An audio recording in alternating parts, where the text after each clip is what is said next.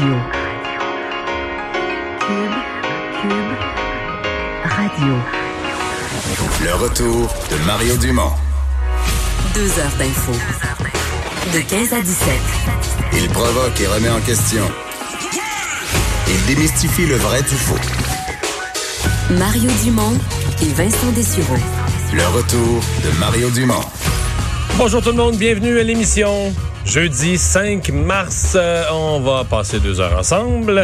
Euh, on va vous raconter cette journée d'actualité. Bienvenue à Cube Radio. Bonjour Vincent. Salut Mario, ça va bien? Très bien. Bon, Très bien. Fait beau soleil quand même. Une belle journée. On sent le printemps, mais Ben on change d'heure en fin de semaine, ça faut ça, c'est dire. déprimant. Ben non, c'est pas déprimant, il va y avoir les soirées lumineuses. Ouais, ouais, non, c'est déprimant, c'est déprimant. Perdre une. euh, Moi, je peux pas perdre une heure de sommeil dans ma vie. Là. Ben, je t'annonce que tu fais pas pitié, tu sais à quelle heure je me lève? Ouais. Imagine avec une heure en moins la fin de semaine. En fait, c'est- moi samedi soir, je vais mettre mon cadran, tu sais à quelle heure? Non. À 1h20. Parce que je me lève à 2h20 normalement pour Salut Bonjour. Puis Mais là, cette heure-là, c'est à 2 s'il devient 3. Donc cette heure-là n'existe même pas. Alors, c'est vraiment hot. C'est que techniquement, tu te lèves en dehors de l'espace-temps. oui, ben, peut-être tu vas accomplir des choses que tu n'as jamais fait. Ben, souvent, en fait, c'est que je me trouve, je vais prendre ma douche, il est, mettons, 3h moins 5. Euh, il est, mettons, 2, il est 1h55, je sors, il est 3h10, là. Je prends comme une douche d'une heure et 20 dans l'espace-temps. C'est fou. Oui, c'est mon seul fun. Je serais pas étonné qu'à Salut Bonjour dimanche matin, t'accomplisses des choses que tu n'imagines même pas. Ben, souvent, quand t'es J'en fatigué. tombe endormi. J'en tombe endormi Ouais. dans le coin. J'ai toujours dit que quand on est fatigué qu'on fait les meilleurs shows, alors. Ah, euh, bon, bon, bon, bon, bon. C'est ce qu'on verra. Alors, euh, ben, euh, il y avait conférence de presse euh, des, euh, des gens de Kanawake. Euh, ils ils ont-tu loué une salle? Non. Non, ils ont non, ils ont pas eu le besoin de louer de salle euh, les euh, les manifestants Mohawk aujourd'hui parce que pour leur point de presse, donc pour annoncer la levée finalement des barri- de, de la barricade, euh, ils ont décidé de faire ça en plein milieu de la route 132.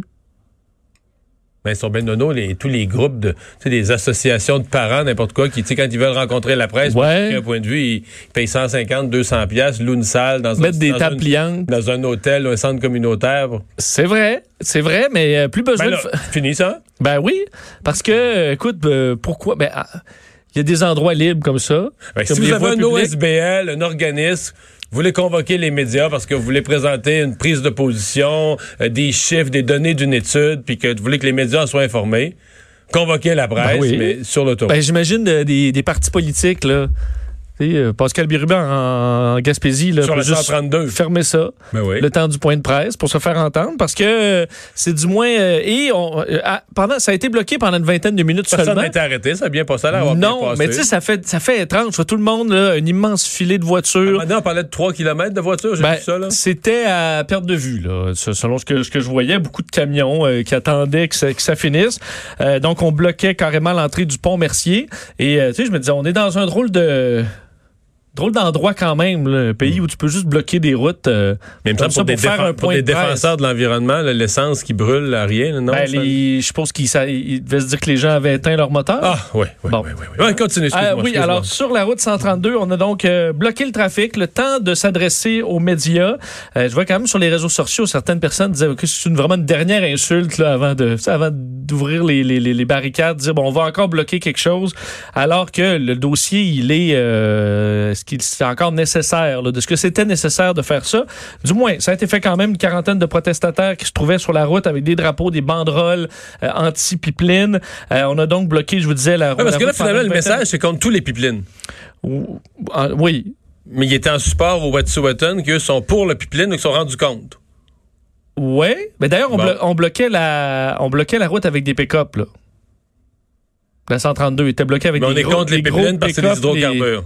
Les, les XL double pneus, là, dans certains cas, pour bloquer la route. Alors, ils en ont, là. Je sais pas si c'est à batterie, mais euh, ils, ont donc, euh, ils ont donc annoncé que les Mohawks de Kalamake allaient euh, finalement lever les barricades, sans dire exactement quand. Euh, mais ce serait bientôt. On a affirmé qu'on allait plutôt faire un feu euh, en bordure de la route 138 près du pont Mercier pour poursuivre le mouvement d'appui au, euh, au chef héréditaire de Mais on Wet'suwet'en. a laissé entendre que si l'entente euh, avec les chefs héréditaires, c'était pas conforme, qu'on allait rembarquer sa voie Oui. ferrée en deux temps, trois mouvements. Là. Exactement. C'est pour ça qu'on va rester pas loin non plus, donc en surveillance, si on peut dire. D'ailleurs, on explique que ce sera un feu très visible, mais qui ne perturbera pas la circulation. Euh, et bon, je fais pour vous citer le grand chef euh, Joseph Norton, dit même en 2020, il semble que ça prend une crise pour que le gouvernement s'engage véritablement. Nous avons pré- préconisé un dialogue significatif en faveur de la paix et de la sécurité de tous. Euh, alors que, bon, une dizaine de véhicules, on sait, du Canadien Pacifique hier, avec des pelles mécaniques, ont pu finalement franchir les barricades pour la première fois en trois semaines, escortés par des voitures de police. Il n'y a pas eu d'incident. Euh, euh, les, manifestants présents étaient coopératifs. C'était pour, entre autres, faire la surveillance, s'assurer que les voies étaient en bon état. On a dégagé des tas de neige également. Euh, alors, ben, quand on va rouvrir, on ne le sait pas, mais ça devrait être assez imminent. Alors que ce matin, Justin Trudeau avait fait un autre appel à la patience, là, disant s'attend à ce que nos négociations, qui sont positives depuis longtemps, arrivent à une solution, disant que la réconciliation est un processus qui prend du temps, hein, qui prend longtemps. On parle de siècles de dégâts qu'il faut ramasser pour rebâtir des relations positives. C'est ce que dit euh, le premier ministre. Alors que là, euh, sachant que ça se termine à, à Kanawagé, euh, qu'est-ce qui arrive à Listuguj, donc en, en, en Gaspésie? Où il y a l'air d'avoir rien de réglé. là. Non, euh, la communauté Micmac, on sait qu'elle est toujours en place pour une 25e journée euh, sur les rails. Euh, on a une injonction qui va arriver à échéance à 23h59. Mais tu sais ce qui se dit là-bas, là? J'ai j'ai au moins deux sources différentes qui me disent, écoute, je demande, mais qu'est-ce que ça prendrait pour qu'il lève la barricade? Puis la réponse est, mais on peut pas te répondre à ça. Parce que c'est pas toujours les mêmes gens. C'est deux à dix manifestants, mais pas toujours les mêmes. Et c'est loin d'être clair. D'abord, ils parlent pas aux médias. Euh, Puis c'est loin d'être clair les revendications. de chacun. Ça veut pas, mettons, les, mettons qu'il y en a trois l'après-midi, puis un autre groupe de six qui prend relève le soir, là. Il faut que. Il Ils n'ont pas nécessairement le même point de vue. là. Il y en a qui manifestent pour eux-mêmes, d'autres pour euh, Wet'suwet'en, d'autres pour l'environnement. Euh, Comment tu règles ça? Ben c'est effectivement difficile. D'ailleurs, on voyait euh, les euh, les gens du du, ben, du Parti québécois.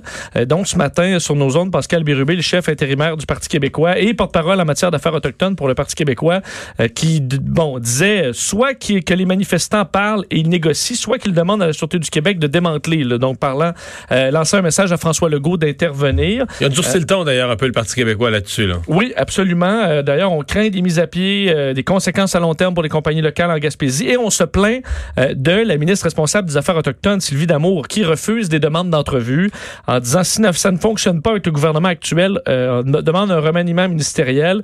Alors, euh, ça donne quoi d'avoir une ministre si elle ne répond pas aux, questions des journalistes ou carrément ne prend pas le dossier de- donc de pleine main? T'as vu qu'elle s'est défendue, elle a dit que c'est pas parce qu'on l'avait pas envoyé elle sur la place publique. C'était tellement gros que c'était le premier ministre qui parlait. C'est pas parce qu'on l'a envoyé, on l'a pas envoyé sur la place publique qu'elle a pas Il n'y travaillé. a pas de travail qui se fait. Exact. Un peu, c'est un peu le même message que les libéraux qui disent ben, vous avez l'impression qu'on fait rien, mais c'est plus à. Disons, Mais- à mais porte close. Mais pour vrai, tu penses qu'elle a parlé à quelques dirigeants Mohawk qui soient, voyons? Elle n'a rien fait là-dedans, là. Mais il semble avoir euh, effectivement be- beaucoup de gens irrités, évidemment, pour, pour- du côté économique, mais de dire on a, si vous disons des revendications, là, est-ce qu'on peut les, les savoir?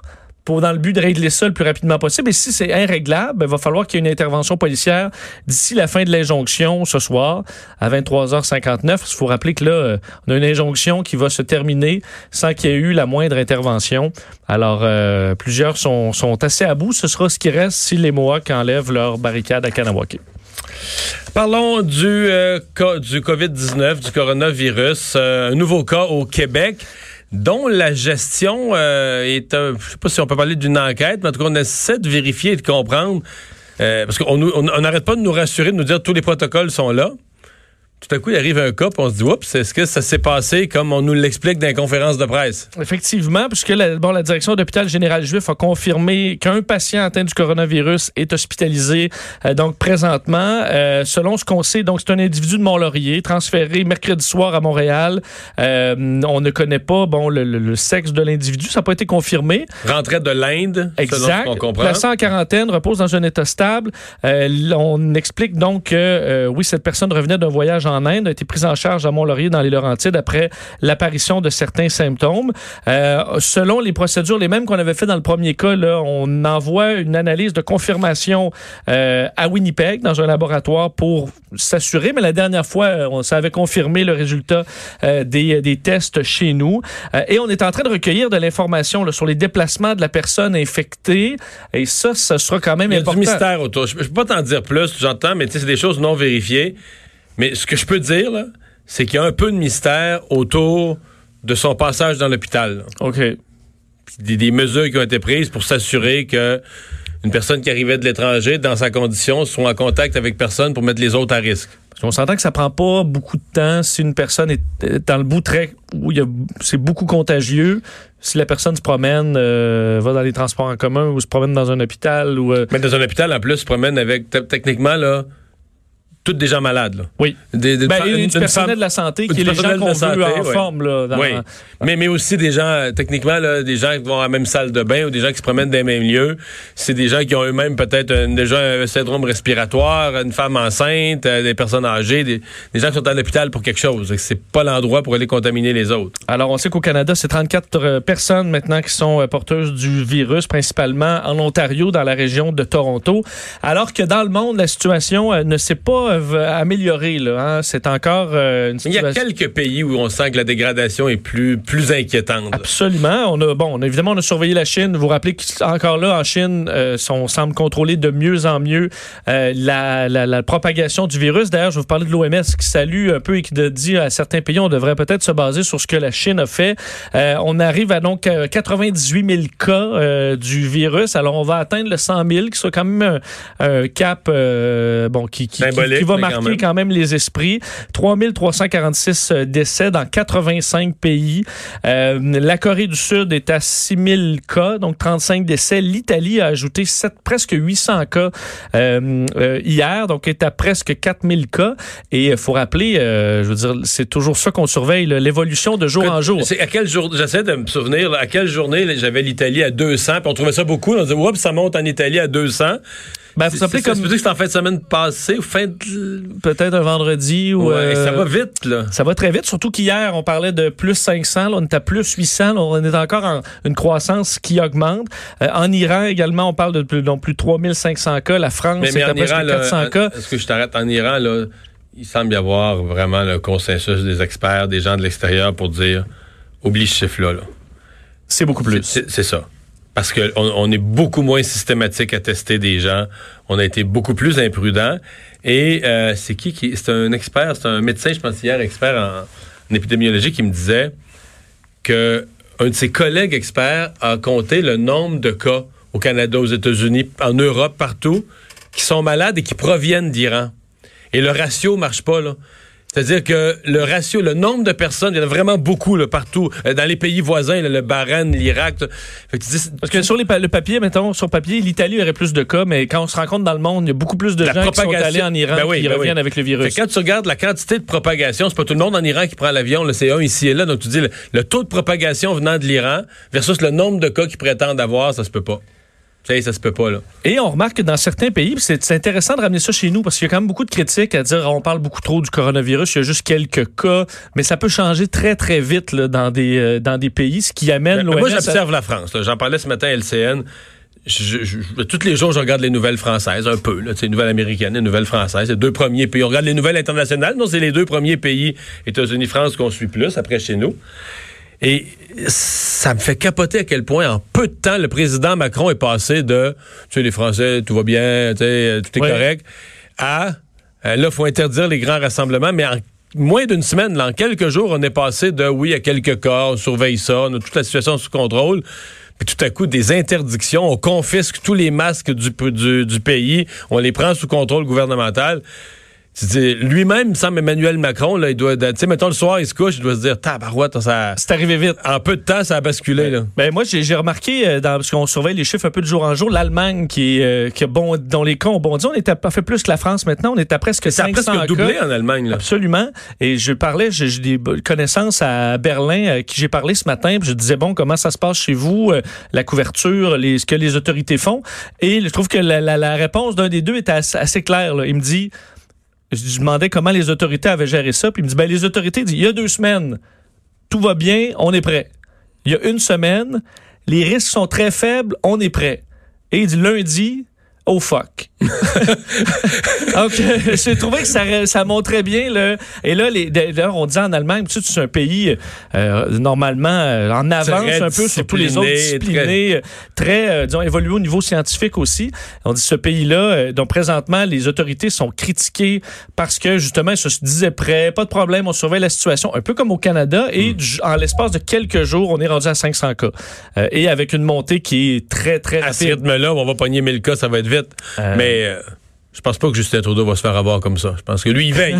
Comme, euh, contrairement à Mme Merkel. à Mme Ouais, je pense Merkel. que Justin Trudeau est aux affaires. Bon, euh, As-tu des dossiers récents qui te permettraient de penser qu'on n'est pas en bonne main? Euh, bon, ben pour te donner d'autres euh, détails sur ce qu'on a de présentement, euh, des inquiétudes, eh ben, euh, faut- juste pour vous montrer quand même l'impact au niveau de la scolarité des, des enfants, ben, des enfants et des, des jeunes et moins jeunes, parce que ça touche les universités. Là, on sait qu'il y a 13 pays qui ont fermé leurs écoles et au niveau national, 9 au niveau local. C'est presque 300 millions d'élèves et d'étudiants qui voient leur scolarité affectée présentement par euh, le, le coronavirus. Pour des périodes entre euh, deux semaines. Dans ce cas, c'est indéterminé. Il y a des deux semaines, il y a des un mois. Exact. Sauf des fois jusqu'à la fin du mois, des fois jusqu'à. Mais évidemment, c'est des ce que ce qu'on revient après un mois, ça, ça, ça restera à voir. Euh, également, ben, dans le monde euh, aérien, on évaluait là, des premiers quoi, 113 milliards de dollars peut-être cette année le coût du coronavirus. J'ai vu Luft-. Lufthansa pour le présent mois, la grande compagnie allemande, euh, l'aviateur allemand principal, parle de 7000 vols Vols. annulés dans le mois. Absolument. D'ailleurs, la compagnie britannique Flybe euh, qui a cessé ses activités. Que C'était trop une compagnie qui devait être chambranlante aussi. C'est une Euh, petite, un petit low cost. là. Exact. Qui, euh, qui Mais- cesse ses activités complètement. Ouais. Parce qu'il y avait plus assez de, de passagers. Parce que Lufthansa, ce que j'ai compris, c'est a les 7000 vols annulés, c'est une combinaison de deux facteurs. Des vols vers des destinations où il y a des problèmes avec le virus, puis d'autres vols où euh, il n'y a, plus de touristes, il n'y a, plus de monde, il n'y a, plus de clients. Fait que, Effectivement. tu, tu vas voler à perte euh, systématiquement. D'ailleurs, pour ce qui est de l'OMS, euh, te dire qu'ils ont lancé encore là euh, un avertissement très très sérieux au monde, disant qu'ils déplorent qu'une longue liste de pays dans le monde n'en font pas assez pour combattre le coronavirus. Le, le directeur général disait aujourd'hui, ce n'est pas un exercice, ce n'est pas le moment d'abandonner, ce n'est pas le moment de trouver des excuses, c'est le moment d'y aller à fond. Les pays se préparent à un tel scénario depuis des décennies. Il est le il est temps d'agir. Euh, Il expliquait que cette épidémie est une menace pour tous les pays, riches et pauvres. Même les pays à revenus élevés doivent s'attendre à des surprises. La solution est de se préparer de façon agressive. Euh, il y a de merveilleuses leçons à tirer de la Chine, entre autres.